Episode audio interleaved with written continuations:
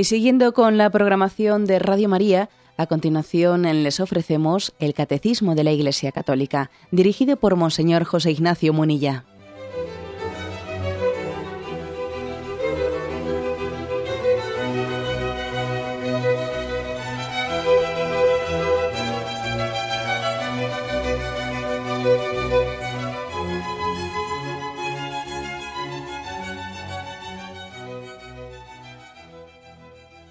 Un cordial saludo a todos los oyentes de Radio María.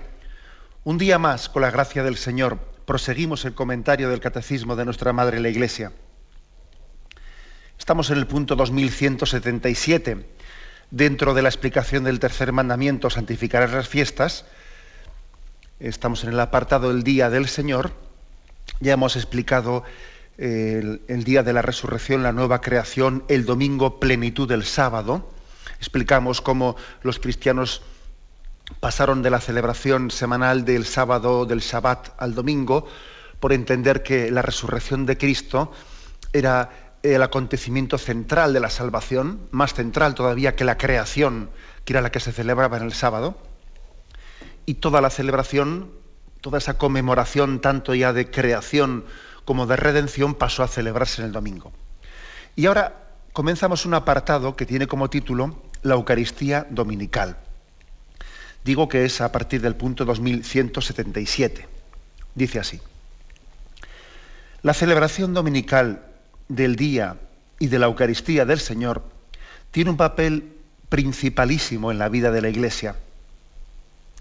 El domingo, en el que se celebra el misterio pascual por tradición apostólica, ha de observarse en toda la Iglesia como fiesta primordial de precepto. Y luego añade, igualmente deben observarse los días de Navidad, Epifanía, Ascensión, Santísimo Cuerpo y Sangre de Cristo, Santa María, Madre de Dios, Inmaculada Concepción y Asunción, San José, Santos Apóstoles Pedro y Pablo y finalmente todos los santos. La afirmación primera, la celebración del domingo la celebración dominical.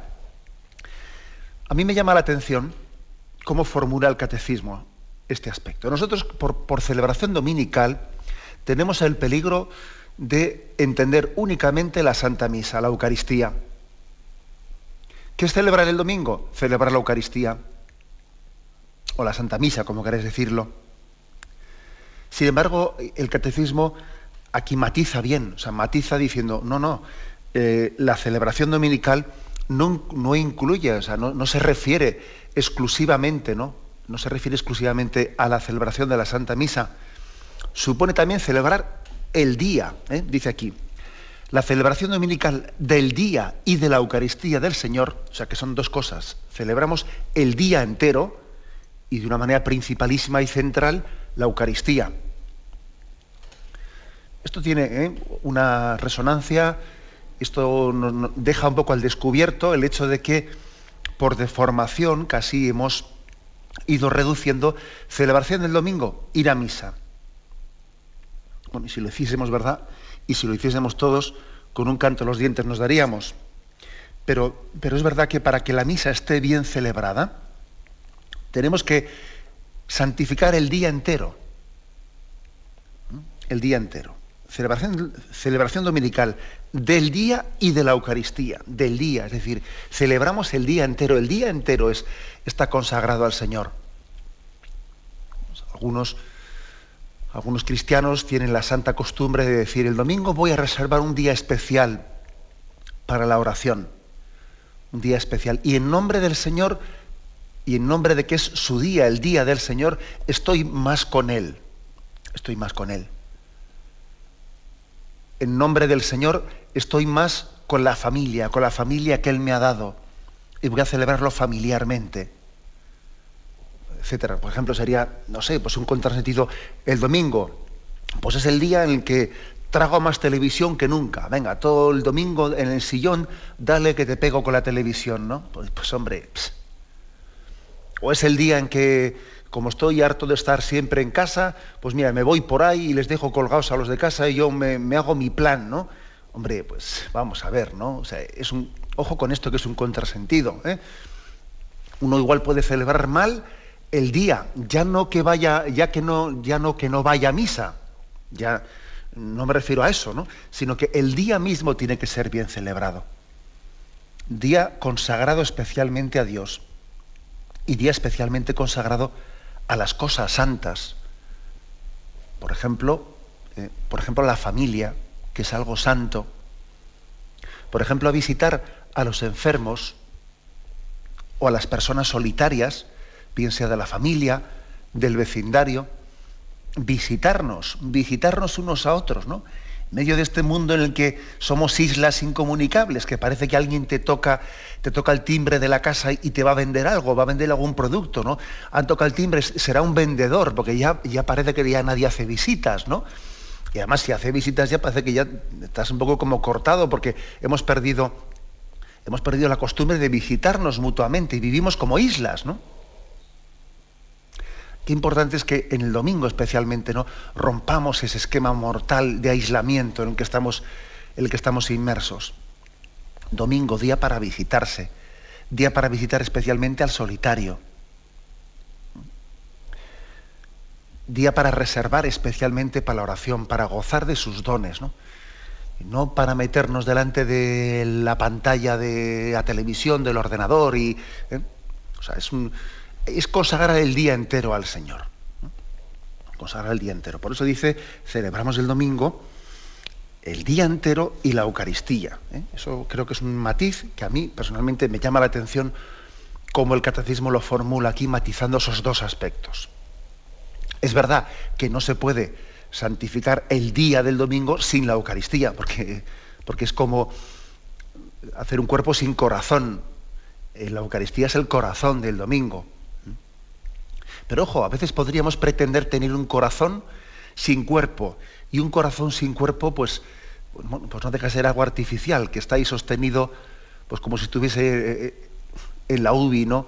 por una serie de cables, pero le falta la vida, es decir, de la Eucaristía se desprende una vida del domingo que es vivir en el Señor, vivir en Él. ¿no?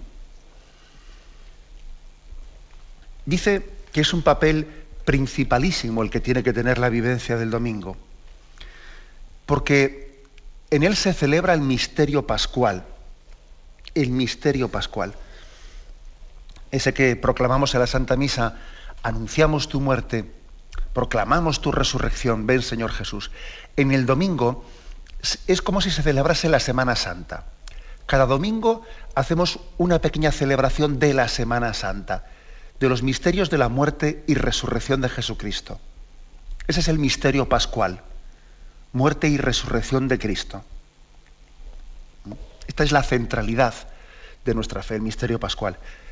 El, Concilio Vaticano II, en su reforma litúrgica, insistió mucho en la centralidad del domingo. El domingo, mm, en su liturgia, en su celebración, mm, no debe de ser sustituido por otras fiestas. ¿eh? No, en absoluto. O sea, tiene que estar, tiene que ser centralizado. ¿eh? Muy raramente, pues podemos, igual en algún caso excepcional, pues eh, dar algún permiso litúrgico para que en algún lugar donde hay una tradición pues, muy extendida se permita se permita pues que en el domingo se pueda celebrar pues un patrono etcétera. Pero pero no, no, es lo normal no, no, no es lo correcto no es litúrgicamente lo adecuado. Lo adecuado es que el domingo se celebre la liturgia dominical lo adecuado es que el domingo se celebre el misterio pascual y que no sea sustituido por otras devociones. Por otras devociones. Como digo, a veces también la Iglesia, pues hombre, atendiendo a una pedagogía y atendiendo a unas tradiciones de algunos pueblos, pues bueno, pues permite que en algunas, iglesias locales, en un domingo, pueda celebrarse pues una fiesta de, un patrono, etcétera, pero no, no, debe de ser lo normal, lo frecuente. ¿eh? El domingo tiene que guardar su centralidad. Y ante ello, ante esa celebración del misterio pascual, el resto de las celebraciones, pues conmemoraciones de santos, etcétera, deben de tener otro lugar que no supla el domingo. Incluso también hay que tener cuidado de que, de que cuando en el domingo pues, se hacen campañas, pues campañas de un tema, campañas eh, bien sean de misiones, bien sean de caridad, o de tantas otras jornadas, que si jornada, jornadas pues de, tantas cosas que la Iglesia ¿no? Eh, va celebrando para concienciar a sus fieles, aprovechando lógicamente pues, la Eucaristía Dominical, en la que los cristianos, los católicos, nos juntamos los domingos y se celebran distintas campañas de sensibilización. Hay que tener cuidado de que esas campañas sean celebradas con la discreción necesaria para que no tapen al domingo, para que no tapen la celebración eucarística dominical. Tantas cosas, ¿no? Que es el día del seminario, día de esto, día de otro, y, y por supuesto son necesarias, ¿no? Y nos van sensibilizando, pero teniendo cuidado de que la centralidad del domingo, del misterio pascual que en él se celebra, la celebración de la liturgia sea, eh, sea ante todo lo que nos conduzca a la celebración. No siendo un marco que aprovechamos ¿no? para vaciarle el contenido de sus lecturas y su, dinamismo, y allí hablamos, hacemos una campaña en ese día. Hay que tener cuidado con eso. Eh, se, ha destacado mucho pues, en la reforma en la reforma del Concilio Vaticano II la centralidad del domingo, que además pues tiene la virtud de, tener todo, todo un recorrido de la Sagrada Escritura. Quien asiste dominicalmente a misa, a lo largo de tres años, de una manera cíclica, está recibiendo eh, la palabra de Dios, está, eh, escuchando y participando de esa palabra de Dios ofrecida en la Sagrada Escritura. La Sagrada Escritura es proclamada ¿no? en sus textos fundamentales pues durante el espacio de tres años el cristiano que asiste los domingos a misa, cíclicamente, cada tres años, en el ciclo A, B y C, pues recibe lo sustancial de la Sagrada Escritura. A veces se dice, va, pero si todos los domingos se dice lo mismo en misa, se repite continuamente lo mismo. Bueno, pues no es verdad. No es verdad. Cada tres años eh, se están leyendo cíclicamente los distintos textos de la Sagrada Escritura. Es verdad que la Iglesia Madre los ha, los ha elegido para intentar también que haya como un itinerario, también un recorrido de, una comprensión adecuada. Ha, buscado también que la primera lectura esté en consonancia con el Evangelio. Eh, la segunda lectura suele tener su, eh, pues digamos, su dinamismo propio, ¿no? Pero la primera lectura y la tercera suelen estar en consonancia y por lo tanto hay un, esfuerzo muy grande pedagógico ¿no? de, que la Eucaristía sea nuestro alimento. Por lo tanto, centralidad del domingo ¿no? y centralidad de la Eucaristía dentro del domingo. Primera afirmación que aquí hace el catecismo. Y un paso más, ¿eh? aquí aparte de hablar de, del domingo, el domingo también se añade, en este punto del catecismo, un punto del código en el que se dice qué más días son los que la Madre Iglesia nos ha pedido que observemos bajo precepto. Dice, igualmente deben observarse los días de Navidad, Epifanía, Ascensión, Santísimo Cuerpo y Sangre de Cristo, Santa María, Madre de Dios, Inmaculada Concepción y Asunción, San José, Apóstoles Pedro y Pablo y todos los santos. Un pequeño comentario de, por qué la Iglesia ha elegido estos días. Sabéis que decía nuestro en, nuestro catecismo de pequeño aprendimos oír misa todos los domingos y fiestas de guardar. Bueno, estas son en concreto, ¿no? Las fiestas de guardar que aquí el, perdón, el Código de Derecho Canónico prescribe, en este momento por lo menos, fiestas de guardar. ¿Por qué ha elegido estas fiestas? Primero, porque son fiestas que no coinciden en domingo, eh, lógicamente hay, otras fiestas que son también principalísimas, pero no las pone aquí porque al, coincidir con el domingo ya están incluidas. Por ejemplo, Pentecostés. Pentecostés es una, fiesta principalísima y centralísima, pero aquí no, las ha puesto porque al ser una celebración siempre en domingo, bueno, pues ya está incluida en la celebración dominical. Y tantas otras, por ejemplo, eh, Cristo Rey, otro tipo de Santísima Trinidad.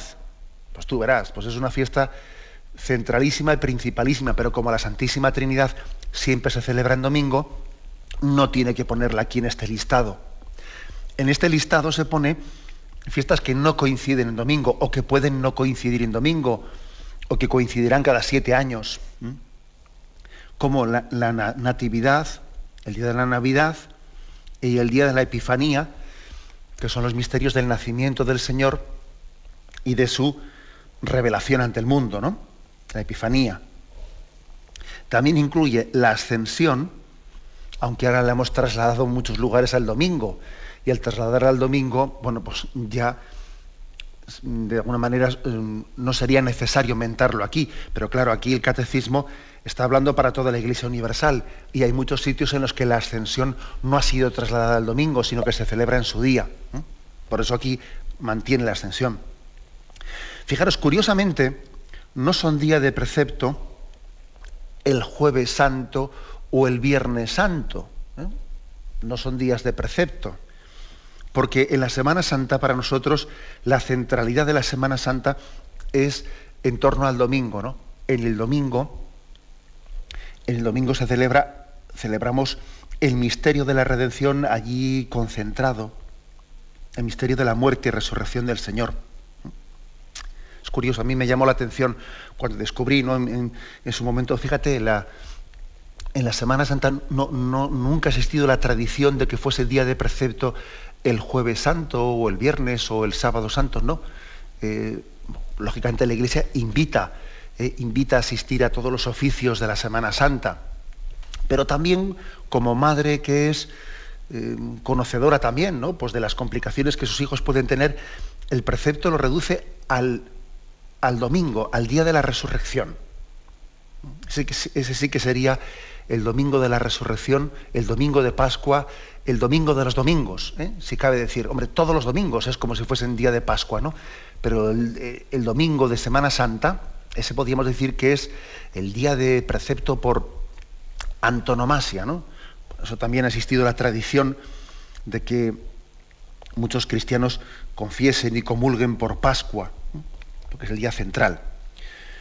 También aquí añade el día del Corpus, es curioso, ¿eh? el día del Corpus, que en algunos lugares también se ha trasladado ¿no? a domingo, pero como en principio su celebración es en jueves, está también incluido como un día de precepto. Luego hay tres fiestas de la Santísima Virgen, el 1 de enero, Santa María, Madre de Dios, la Inmaculada, el 8 de diciembre, y la Asunción, el 15 de agosto. Estos tres días son tres grandes, ¿no? Tres grandes fiestas marianas, los tres grandes dogmas marianos. El principal de ellos es Santa María, Madre de Dios, el 1 de enero, ojo, y ese suele pasar bastante desapercibido.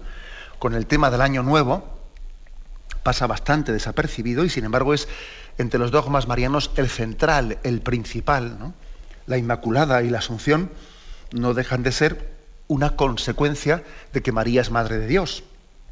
Porque María estaba predestinada a ser Madre de Dios, por eso fue concebida Inmaculada, y por ser Madre de Dios fue asunta al cielo. Y curiosamente, bueno, pues bueno, no es tan, es explicable también por todo lo que supone la celebración pagana del día 1 de enero, está bastante arrinconada, ¿no? La celebración más eh, central y primordial de Santa María, Madre de Dios. Bien, tres fiestas marianas, San José, eh, San José también está añadido en marzo, pues porque no podemos celebrar a María sin su esposo José. Está añadido. Y luego, Santos Pedro y Pablo, se ha escogido estos santos concretos, pues por lógicamente, porque nuestra iglesia es apostólica y en el fondo la celebración en junio de los santos Pedro y Pablo es una evocación eclesiológica son dos santos que, en los que está sustentada nuestra fe eclesiológica. ¿no? Y finalmente todos los santos. Bueno, lógicamente la Iglesia no podía poner como días de precepto los, pues, un santo, otro santo, otro santo, que si no, lógicamente no acabaríamos. Y entonces, ¿qué ha hecho? Pues ha elegido a la Virgen María, a San José, por ser la Sagrada Familia, a los santos apóstoles Pedro y Pablo, por ser la roca sobre la que Cristo funda su iglesia, y todos los santos. Y ya en todos los santos queda incluido pues, todo el resto. ¿eh? En día de todos los santos, 1 de noviembre, celebramos a todos los santos al mismo tiempo. Esta es como la selección ¿eh? de los días de precepto que ha hecho la iglesia. Como digo, es una selección de los días que no coinciden en domingo. Los demás, hay muchas más celebraciones que coinciden en domingo, ya están integradas, ¿no? Pues tantas otras que, he señalado antes. Como ves, es una selección sobria, sobria, pero yendo a lo, a lo central, ¿no? Misterios de Jesucristo, los misterios de Jesucristo, la Natividad, la Ascensión, el Corpus, etcétera, los de la Santísima Virgen, junto con San José, Santos Pedro y Pablo, y todos los santos. Bien, tenemos un momento de reflexión y continuamos enseguida.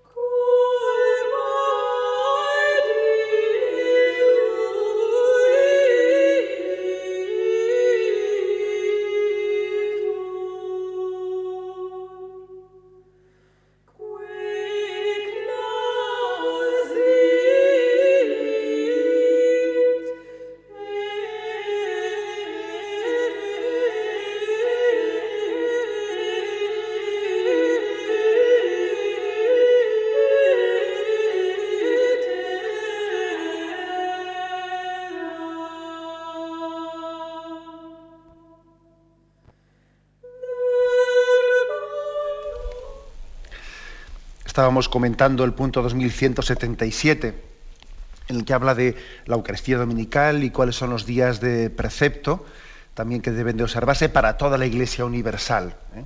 sin, sin que luego también a nivel eh, de, iglesia local, de iglesia nacional, la iglesia puede también añadir algún día de precepto, pues el santo patrono de España o de otro lugar. Pero estamos aquí hablando, del, estamos comentando el catecismo de la iglesia católica, que es un catecismo universal. Bien, también dice este punto del Código de Derecho Canónico que hemos comentado que la conferencia episcopal, previa aprobación de la Santa Sede, puede suprimir o trasladar a domingo alguna de las fiestas de precepto, ¿eh? por los cuales también, pues aquí, mm, en algunos lugares, como en España, pues eh, el día del Corpus ha podido ser trasladado al domingo o ascensión, etcétera. ¿Por qué? Bueno, pues porque la Iglesia también tiene que tomar decisiones, decisiones importantes buscando el bien de sus fieles. No son decisiones fáciles. Si, por ejemplo, la Iglesia dice, vamos a trasladar el día del Corpus al domingo, en su precepto, etcétera. Algunos sufren, incluso algunos se escandalizan porque dicen, bueno, pero siempre ha sido el domingo, perdón, siempre ha sido el jueves. Y además fíjate lo que dice ¿no? el refrán, ¿no? que tres jueves hay que relucen más que el sol y, y resulta que estos tres, de esos tres ya, pues dos en concreto han sido trasladados el domingo, ¿no? La extensión y el corpus, y, entonces, bueno, vamos a perder la fe, nos van a quitar la fe, etcétera, ¿no? Yo creo que eh, hay que tener cuidado en estas afirmaciones. No, no, me parece correcto hablar en esos términos. Si la Iglesia Madre, pues, por ejemplo, en España, ¿no?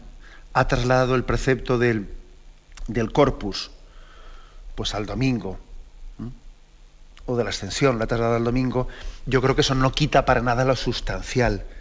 Eh, en absoluto quita lo sustancial. Pues ya sabemos que a los diez días de la ascensión tuvo lugar Pentecostés y el hecho de que nosotros lo trasladamos al, domingo, con lo cual entre ascensión y Pentecostés pues eh, dejemos una semana en vez de los diez días, eso no quita, no, cambia lo sustancial. Cambia lo sustancial que es el misterio de nuestra fe el hecho de que pasemos a celebrarlo al domingo es bueno porque, es que también eh, la Iglesia intenta facilitar a sus fieles la vivencia de ese misterio. Y si resulta que ese día pues, es un día laborable, pasa a ser laborable, pues todos somos conscientes de que va a ser bastante más difícil la vivencia pues, del día de, la ascensión en un día laborable. Y, entre los millones de personas que asisten a la Santa Misa, pues habrá una gran parte que dejen de asistir, pues si se mantiene, si se mantiene el jueves esa celebración. Entonces la Iglesia Madre también tiene que pensar en, en criterio de ver cómo mantiene la fidelidad al mensaje esencial, la fidelidad y al mismo tiempo intenta adaptar a las situaciones y a los momentos de, los fieles a los que se dirige. A veces se han creado conflictos, ¿no? A veces se escucha con demasiada facilidad esa frase así, nos van a quitar la fe. ¿eh? ¿Cómo pueden cambiar esto? No sé qué. Vamos, hagamos un acto de confianza en la Iglesia Madre. La Iglesia Madre no cambia en absoluto ¿no? lo, sustancial. Pero vamos, igual que en nuestra casa, si resulta que pues, trasladamos un cumpleaños lo trasladamos al domingo, porque resulta que el cumpleaños era el martes o el miércoles, y vemos que si lo celebramos el martes o el miércoles, pues resulta que mi yerno trabaja, el otro está fuera, los niños están en el colegio, decimos es que no va a haber ni cumpleaños el martes, porque estamos, está todo el mundo por ahí disperso, vamos a trasladarlo al domingo para que podamos celebrarlo la familia junta. Pues exactamente por el mismo principio, la iglesia puede trasladar a un domingo una fiesta de un jueves. Y yo creo que no es motivo de escandalizarse para nadie. Es por el, por el mismo principio que en casa hemos trasladado un cumpleaños. Pero es que es que siempre se ha celebrado, sí, de acuerdo, y tú, y tú has nacido pues, ese día de jueves y no has nacido el domingo, pero estamos, lo importante es la celebración, ¿qué es lo que estamos celebrando? ¿Eh? Es un poco ridículo hacer una pelea, hacer una batalla de la materialidad. ¿eh? Del día. Aquí lo importante es la celebración, la conmemoración. Y una parte importante de esa conmemoración es la reunión de la familia. ¿Eh? Conmemorar una cosa sin la familia, pues deja de tener su sentido pedagógico. ¿eh? Luego sí, ¿eh? la Iglesia tiene que tomar a veces decisiones de este estilo, que no quiere decir que sean decisiones para siempre, que ojalá también en el calendario laboral puede llegar un momento en el que pues, pues la, Asunción pueda volver, o el Día del Corpus, pueda volver a celebrarse de nuevo el jueves, ¿no? Ojalá, y eso no es muy difícil que pueda llegar a ocurrir de nuevo, pero mientras tanto la Iglesia tiene que pensar en el bien de sus fieles y entiende que tenemos que tener la capacidad de reunirnos ¿no? y de gozar conjuntamente de esa, de esa fiesta. Bien, la Iglesia pues hace esos esfuerzos de adaptación a sus fieles. Bien, tenemos un momento de reflexión y continuamos enseguida.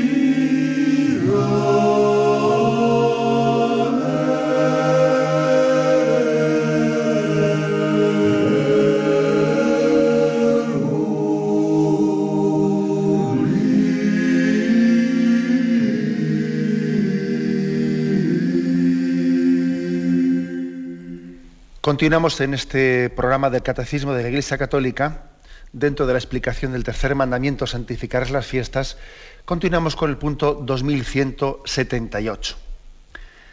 Dice así, esta práctica de la asamblea cristiana, se refiere a, la reunión de los domingos, se remonta a los comienzos de la edad apostólica. Y aquí vienen tres textos que nos ofrecen. ¿eh?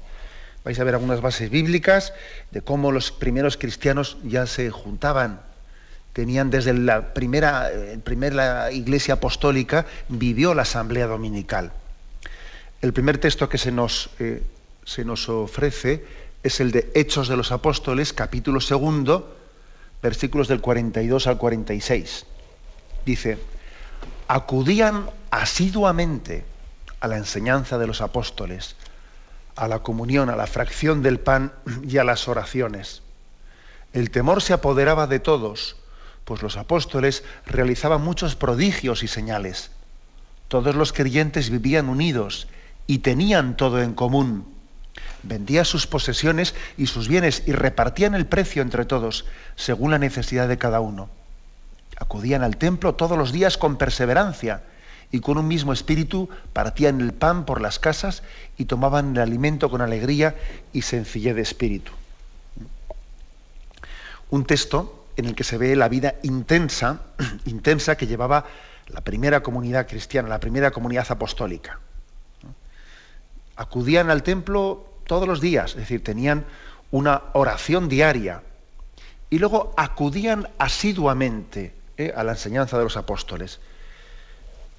Como, como podemos ver, aquí se distingue la oración diaria de esa asistencia asidua a la enseñanza de los apóstoles, a la comunión, a la fracción del pan y a las oraciones. Esa asistencia asidua era la asistencia semanal, ¿eh? dominical, mientras que luego dice que diariamente rezaban, ¿eh? pero distingue las dos cosas. Asiduamente. Yo quiero subrayar este, este término que utiliza los hechos de los apóstoles. Acudían asiduamente. Es importante, ¿no? Es importante que nuestro seguimiento a Jesucristo nuestra forma de celebrarle sea asidua.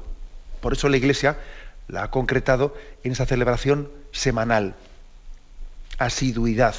Esto, de alguna manera, choca con lo que con una característica de nuestro momento cultural, ¿no? que es muy fluctuante. Sabemos que tenemos una cultura que, que no es precisamente muy proclive para ayudarnos a vivir en perseverancia, en constancia, no, sino que estamos inmersos en una cultura que es la cultura de lo cambiante ¿eh? y lo fluctuante. Nos ilusionamos con una cosa y luego nos olvidamos de ella. Nos ilusionamos con otra y enseguida nos hartamos. Y siguiente, y cuántas cosas comenzamos y dejamos a medias. eso es tremendo. Estamos llenos de invitaciones, somos sugeridos por una parte, eh, por otra, por la de más allá, no todos son, parece que todos son reclamos, se nos reclama montones de cosas y luego al final, pues el que mucho abarca, poco aprieta y lo dejamos todo a medias. ¿eh? A medias. Bueno, pues en medio de esta cultura que es muy dispersa, muy dispersa, se nos pide por parte de la Iglesia que seamos asiduos y perseverantes. De los que perseveren hasta el final, será la salvación.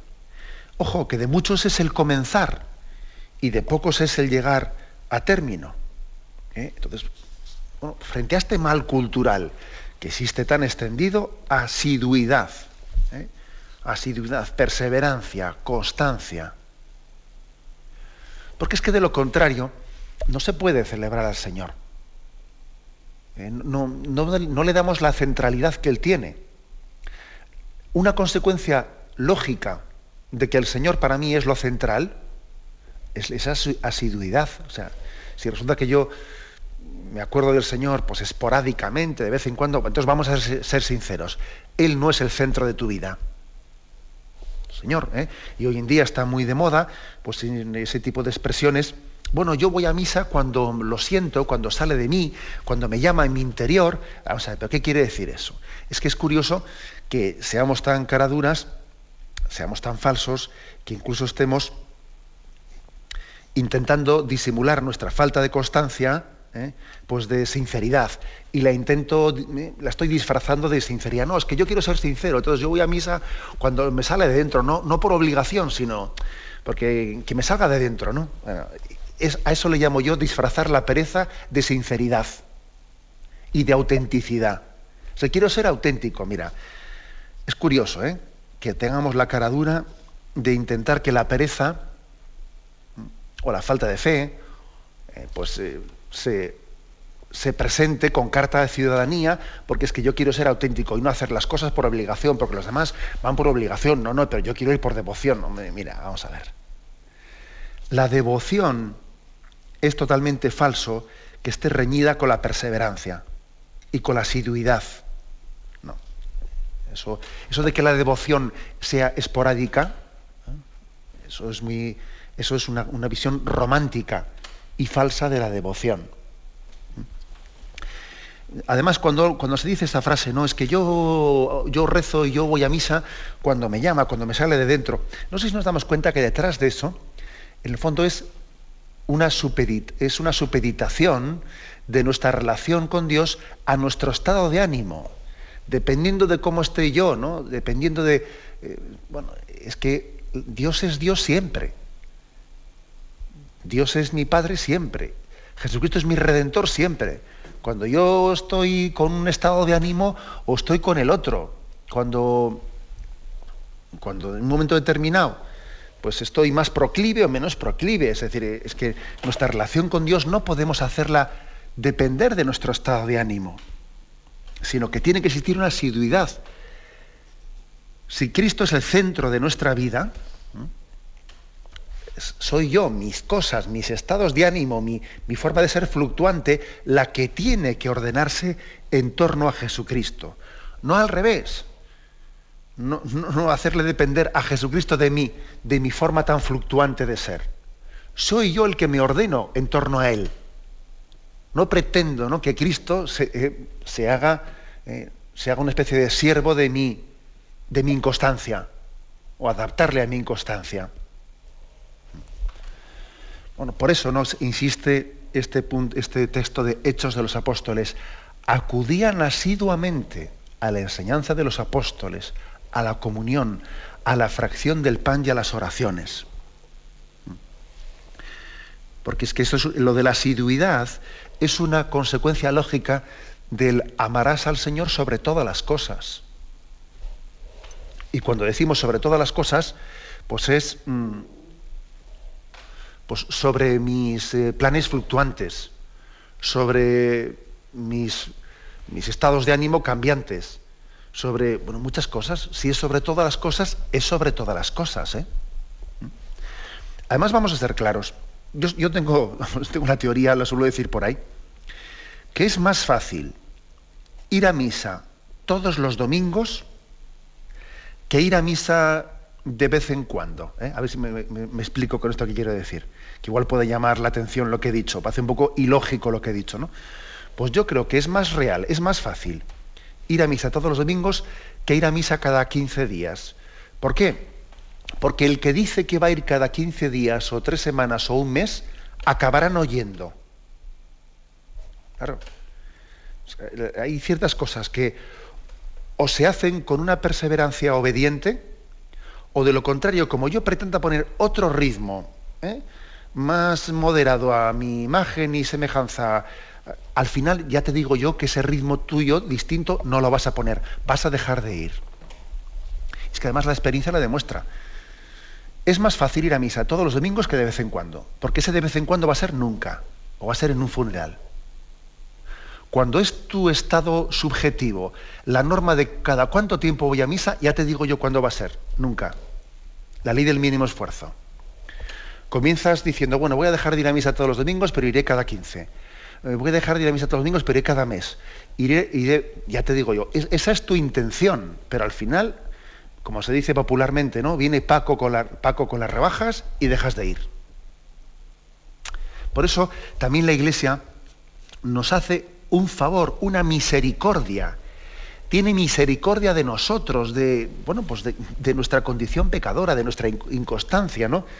y nos pide esa asiduidad semanal. ¿Eh? nos pide esa asiduidad. Bien, un paso más. El siguiente texto que se nos ofrece es 1 Corintios 11, 17.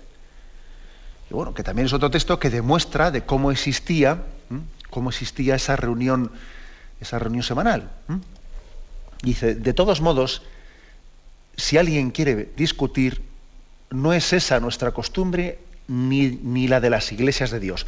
Vais a ver que es un texto que voy a leer, que os va a llamar la atención alguno, porque demuestra cómo pues, mm, también existían problemas, ¿eh? problemas en esa celebración dominical de los cristianos. O sea, no tengamos una imagen idílica o romántica de la primera comunidad cristiana, que todos, todo lo vivían en común, ponían, vendían sus bienes. Fíjate qué imagen tan idílica la de la primitiva comunidad cristiana. No, no, existieron problemas siempre, siempre ha habido problemas. Nunca ha existido el, el cristianismo ideal, siempre ha habido problemas. Fijaros aquí lo que dice. Al dar estas disposiciones no os alabo, porque vuestras reuniones son más para mal que para bien, pues ante todo oigo que al reuniros en la asamblea hay entre vosotros divisiones, y lo creo en parte. Desde luego tiene que haber entre vosotros también disensiones, para que se pongan de manifiesto quienes son de probada virtud entre vosotros. Cuando os reunís pues en común, eso ya no es comer la cena del Señor, porque cada uno come primero su propia cena, y mientras uno pasa hambre, otro se embriaga. ¿No tenéis casas para comer y beber? ¿O es que despreciáis a la iglesia de Dios y os, avergonzáis y avergonzáis a los que no tienen? ¿Qué voy a decir? Alabaros, en eso no os alabo. O sea, fijaros que resulta que ocurrió que en esa primera comunidad cristiana se fue en algunos lugares, eh, suponemos que no en todos los lugares, en algunos lugares se fue tomando la costumbre de que cuando los cristianos se juntaban para la celebración dominical, pues algunos llevaban también pues, los alimentos para hacer allí eh, pues una cena entre ellos, ¿no? además de la Eucaristía. Y entonces, ¿qué ocurría? Pues claro, que si resulta que uno lleva allí, ¿eh? lleva allí sus alimentos pues, para hacer allí una especie de lunch, etcétera, se acababa centrando en eso la atención de tal manera que allí se, se, distinguían entre los pobres, que no tenían ellos más que una alimentación pobre y austera, y las personas más ricas que allí podían se, podían permitir el lujo de tener allí pues, su, lunch, etcétera, y se estaba como manifestando la división entre los pobres y los ricos antes de celebrar la Eucaristía, ¿no? Y entonces San Pablo les llama la atención y les dice, oye, ¿no tenéis casas para comer y para beber o qué? para comer y para beber a vuestra casa. ¿eh? Aquí venimos a celebrar únicamente pues, la Eucaristía. Y les corta de raíz esa costumbre. Bueno, ¿qué, ¿por qué la Iglesia ha traído a colación ese texto? Primero, para demostrar en otro texto más pues cómo existía estos problemas se derivan de que existía la reunión, ¿eh? la costumbre de la, de la, Eucaristía dominical ya desde la primera comunidad cristiana. Pero además que había problemas, o sea, ¿eh? que había problemas. También esto es bueno oírlo, porque nosotros nos pensamos que los problemas nacen con nosotros. No, los problemas siempre han existido en la Iglesia. Y hemos tenido que ser corregidos. Y, malas costumbres que se introducen. Eh, los pastores que intentan también denunciarlas para arrancarlas. Y, siempre ha existido, ¿no? esa tensión dentro de nosotros por ser fieles al Señor y nosotros fácilmente introducimos corruptelas, corruptelas y tenemos que ser corregidos, etc.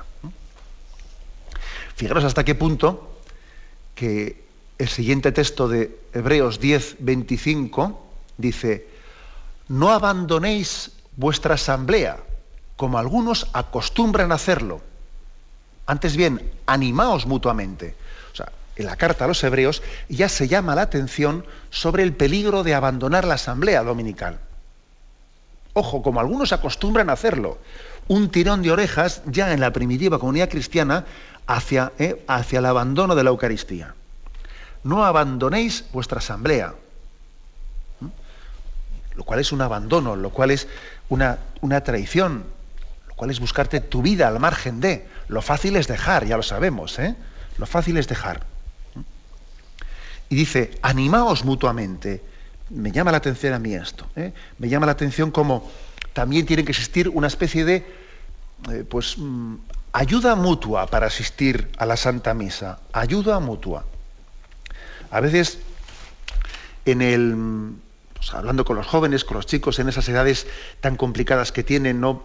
Pues para, para permanecer fieles en la, en la celebración del domingo, yo más de una vez pues, les he aconsejado a los chicos que se ayuden mutuamente a ir a misa. A veces, bueno, pues la verdad es que la mejor ayuda suele ser ir en familia, pero dependiendo de, de, las, eh, de las costumbres familiares, pues a veces eso no es posible, ¿no? Muchas veces yo a los chicos les he ayudado, les he invitado a que se ayuden mutuamente a ir a misa, animaos mutuamente. Esto también creo que es una reflexión para todos nosotros. Cuando vivimos la misa de una manera demasiado individualista, eso no le ayuda a los demás a ir a misa. También yo creo que tenemos que tener los cristianos un interés unos por otros, los que vamos a la Santa Misa. Un estímulo mutuo, un hacer de la, de la Santa Misa un lugar en el que mostremos nuestro cariño mutuo, que nos ayudemos unos a otros a ir a la Santa Misa. No digamos nada, lo que puede ser, pues, ayudarle también a un enfermo a asistir, si él, es, y, si él desea asistir y quiere ser ayudado, ¿no? Pero ya no me refiero únicamente a ayudar a alguien que tiene una imposibilidad física, sino a quien está, a quien asiste allá solitario, porque hay que ver que la asistencia a misa, eh, perdonadme esta, ¿eh? esta especie de, bueno, pues así un poco representación irónica que voy a hacer, pero es que desde arriba, desde el altar, se ve todo. Se ve todo. Y uno ya va viendo con qué disposición se, eh, van acercando a la iglesia tantos fieles. ¿no? Y generalmente uno no se queda fuera, misa, o sea, uno no deja de ir a misa, sino después de haber ido representando dentro del templo una forma cada vez más alejada de presencia. Y claro, y el niño que ha hecho la primera comunión está al principio en las primeras filas y muy atento, ¿no? Pero luego ya va viendo que luego va, cogiendo va cogiendo la edad del pavo y ya no se pone en primera fila que le da vergüenza, se va poniendo más atrás y más atrás y uno ya ve que hay personas que están puestas detrás del poste para que no se vea. Detrás del poste, pues para que así permanezcan más ocultas y, y su presencia sea pensando en sus cosas o hablando con el de al lado, ¿no? y luego ya va viendo que otros se ponen atrás del todo. Aunque haya sitios para sentarse, ya no se sientan, se quedan ahí atrás, ¿no? Y, casi luego hay otro momento en que ya no se sabe si se han colocado en misa a la entrada o a la salida, pues para salir antes y para, y para llegar tarde y no ser notados. Y, uno dice, están ya detrás de la cancela y al final ya no entran y dejan de venir a misa. Es que ese proceso suele ocurrir, ¿eh? Suele ocurrir. En la manera de asistir a la Eucaristía los domingos y de colocarse en el templo, uno puede prever fácilmente, este va a dejar de venir a misa en poco tiempo. Digo que desde arriba, desde el presbiterio, se ve todo. Y, uno fácilmente nota qué formas de presencia hay allí, que están siendo artificiales. Por eso es importante, dice, animaos mutuamente. Es que es importante ese ánimo mutuo. Es importante ese ánimo mutuo, ¿no? En el cariño que nos expresamos, ¿no? En, en esa invitación a que asistimos a, la Eucaristía en familia, en comunidad. No que somos unos desconocidos unos para otros, etc. Es pues una. Tenemos una obligación unos para otros. Yo no tengo que pensar únicamente en mi misa dominical. Es nuestra celebración. Y el Señor también me pedirá a mí que yo sea instrumento y sea ocasión para que otros también vivan la misa en su centralidad. Bien, lo dejamos aquí. ¿eh? continuaremos también con este punto 2178 que hemos dejado, que hemos dejado a medias. Hemos querido leer estos tres textos de Hechos de los Apóstoles, Primera Corintios y la Carta a los Hebreos, para que veamos cómo los primeros cristianos vivieron desde el principio pues, eh, la asamblea, el precepto dominical, pero al mismo tiempo también tuvieron problemas, que o sea, decir, no nos desanimemos por nuestros problemas, porque problemas ha habido siempre. Y bueno también es que lo veamos, lo comprobemos y veamos cómo durante estos dos, mil años, pues la Iglesia ha permanecido fiel en la vivencia del domingo, haciendo frente a esos problemas. Lo dejamos aquí damos paso a la intervención de los oyentes. Podéis llamar para formular vuestras preguntas al teléfono 917 107 700. 917 107 700.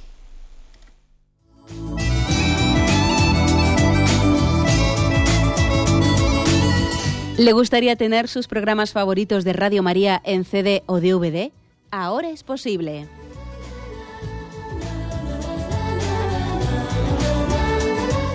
Le sugerimos que primero se informe en qué formato de audio lo puede escuchar en su equipo, DVD o CD, teniendo en cuenta que no todos los lectores de CD pueden reproducir el formato digital MP3 en el que enviamos nuestros programas. Y luego, si quiere en su casa esos programas que tanto le gustan, solo tiene que escribir una carta a Radio María, Paseo Lanceros 2, primera planta 28024, Madrid indicando si lo quiere en CD o DVD y cuántos programas. También le rogamos que escriba su nombre, dirección y no se olvide de facilitarnos un teléfono de contacto para cualquier duda que nos surja.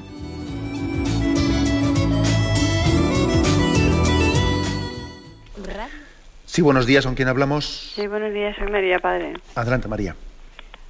Le oigo un poco lejos. Sí, le escuchamos, María. Adelante. Ahora lo oigo mejor, sí. Bueno, usted estaba hablando de tantas cosas importantes, entre ellas lo de la misa, ¿no? Que es verdad que yo cuando voy a misa voy mm, los domingos, no sé, antes iba más y ahora voy menos. Y es porque no le doy tanta importancia, porque yo digo, yo lo que pienso lo llevo dentro de mí y Dios me lo ve y no tengo por qué ir a que nadie me vea allí. Sí, es otra cosa lo que usted quiere expresar, pero yo también no sé si me entiende. Luego también le quería decir eh, que me dijera, por favor, si las personas que nacemos en domingo somos especiales. Yo se lo digo por alguna razón porque que a mí me pasa y que somos como elegidas de Dios, ¿no? Por haber nacido en su día. De acuerdo, bueno, pues yo con respecto, por partes, con respecto a este último que dice, no, yo no caería en esas supersticiones, ¿eh? de que si alguien ha nacido un domingo, entonces es una persona, no. Yo creo que todos somos queridos y amados del Señor, ¿eh? y no hay que, yo diría, caer en esa especie de consideraciones un poco cabalísticas de los calendarios. Con respecto un poco a lo primero, pues mire, pues lo que usted manifiesta es, precisamente aquello sobre lo que yo en un programa como el de hoy quería incidir. Es que sin darnos cuenta fácilmente somos tentados, ¿no? Usted ha dicho, claro, yo es que antes iba a misa todos los domingos, pero luego también digo, bueno, si yo llevo a Dios dentro de mí y yo no tengo que ir allí para que nadie me vea allí. Mire, con mucha frecuencia recurrimos eh, al argumento de compararnos con los demás.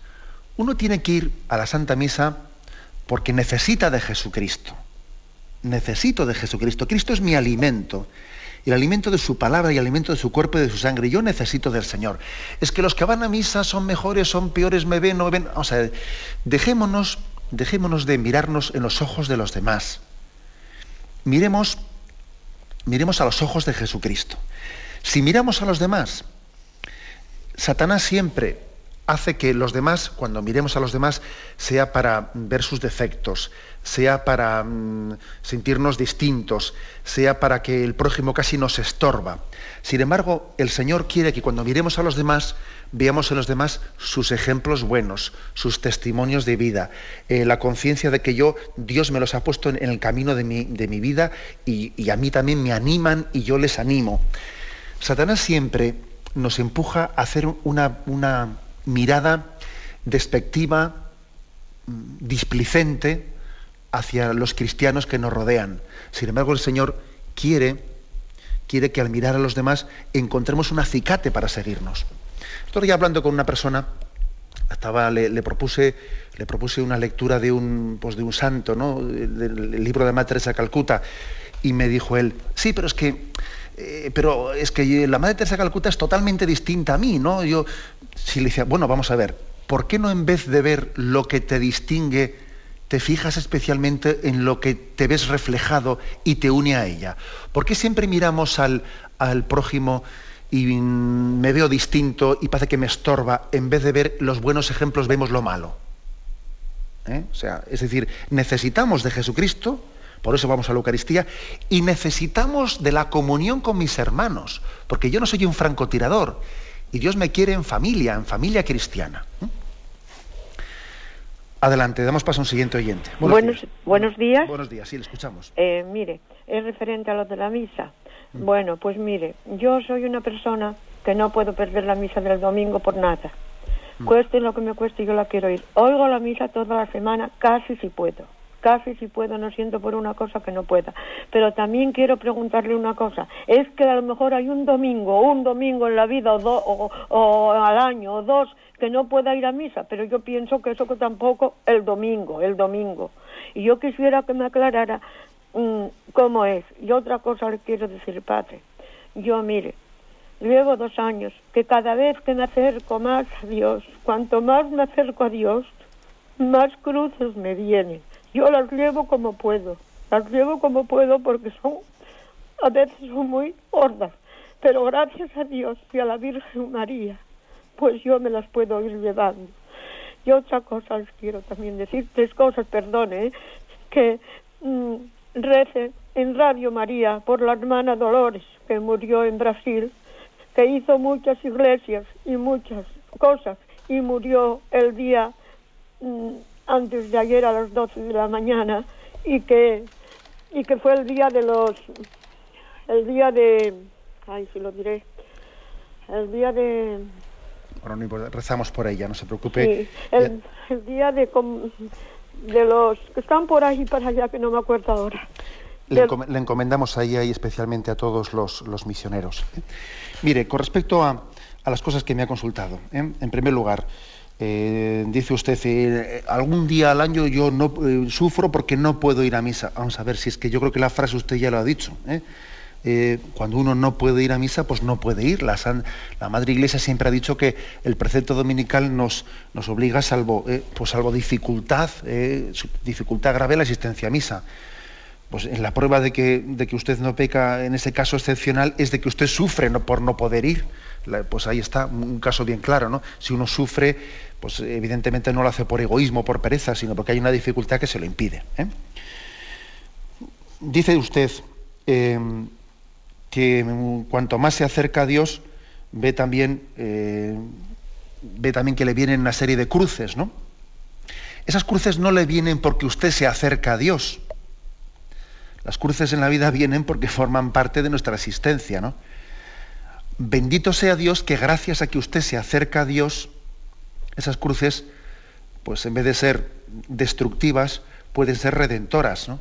Porque la cruz, es curioso de la cruz, si tiene una clave de sentido unida a, la redención de Jesucristo, es redentora. Sin embargo, la cruz, sin, Jesucristo, es destructiva, es un dolor sin sentido, ¿no? Luego, pero usted no se haga, ¿eh? no haga esa referencia, las cruces me vienen porque me acerco a Jesucristo. Las cruces vienen porque en esta vida, ah, vamos a ver, si no hay una cruz ahora, va a haberla dentro de media hora, porque forma parte de, de nuestra existencia. Gracias a que usted se acerca al Señor, eh, esa cruz está llamada a ser redentora en su vida. ¿eh? Haga esa lectura y no haga la otra. Me despido con la bendición de Dios Todopoderoso. Padre, Hijo y Espíritu Santo. Alabado sea Jesucristo.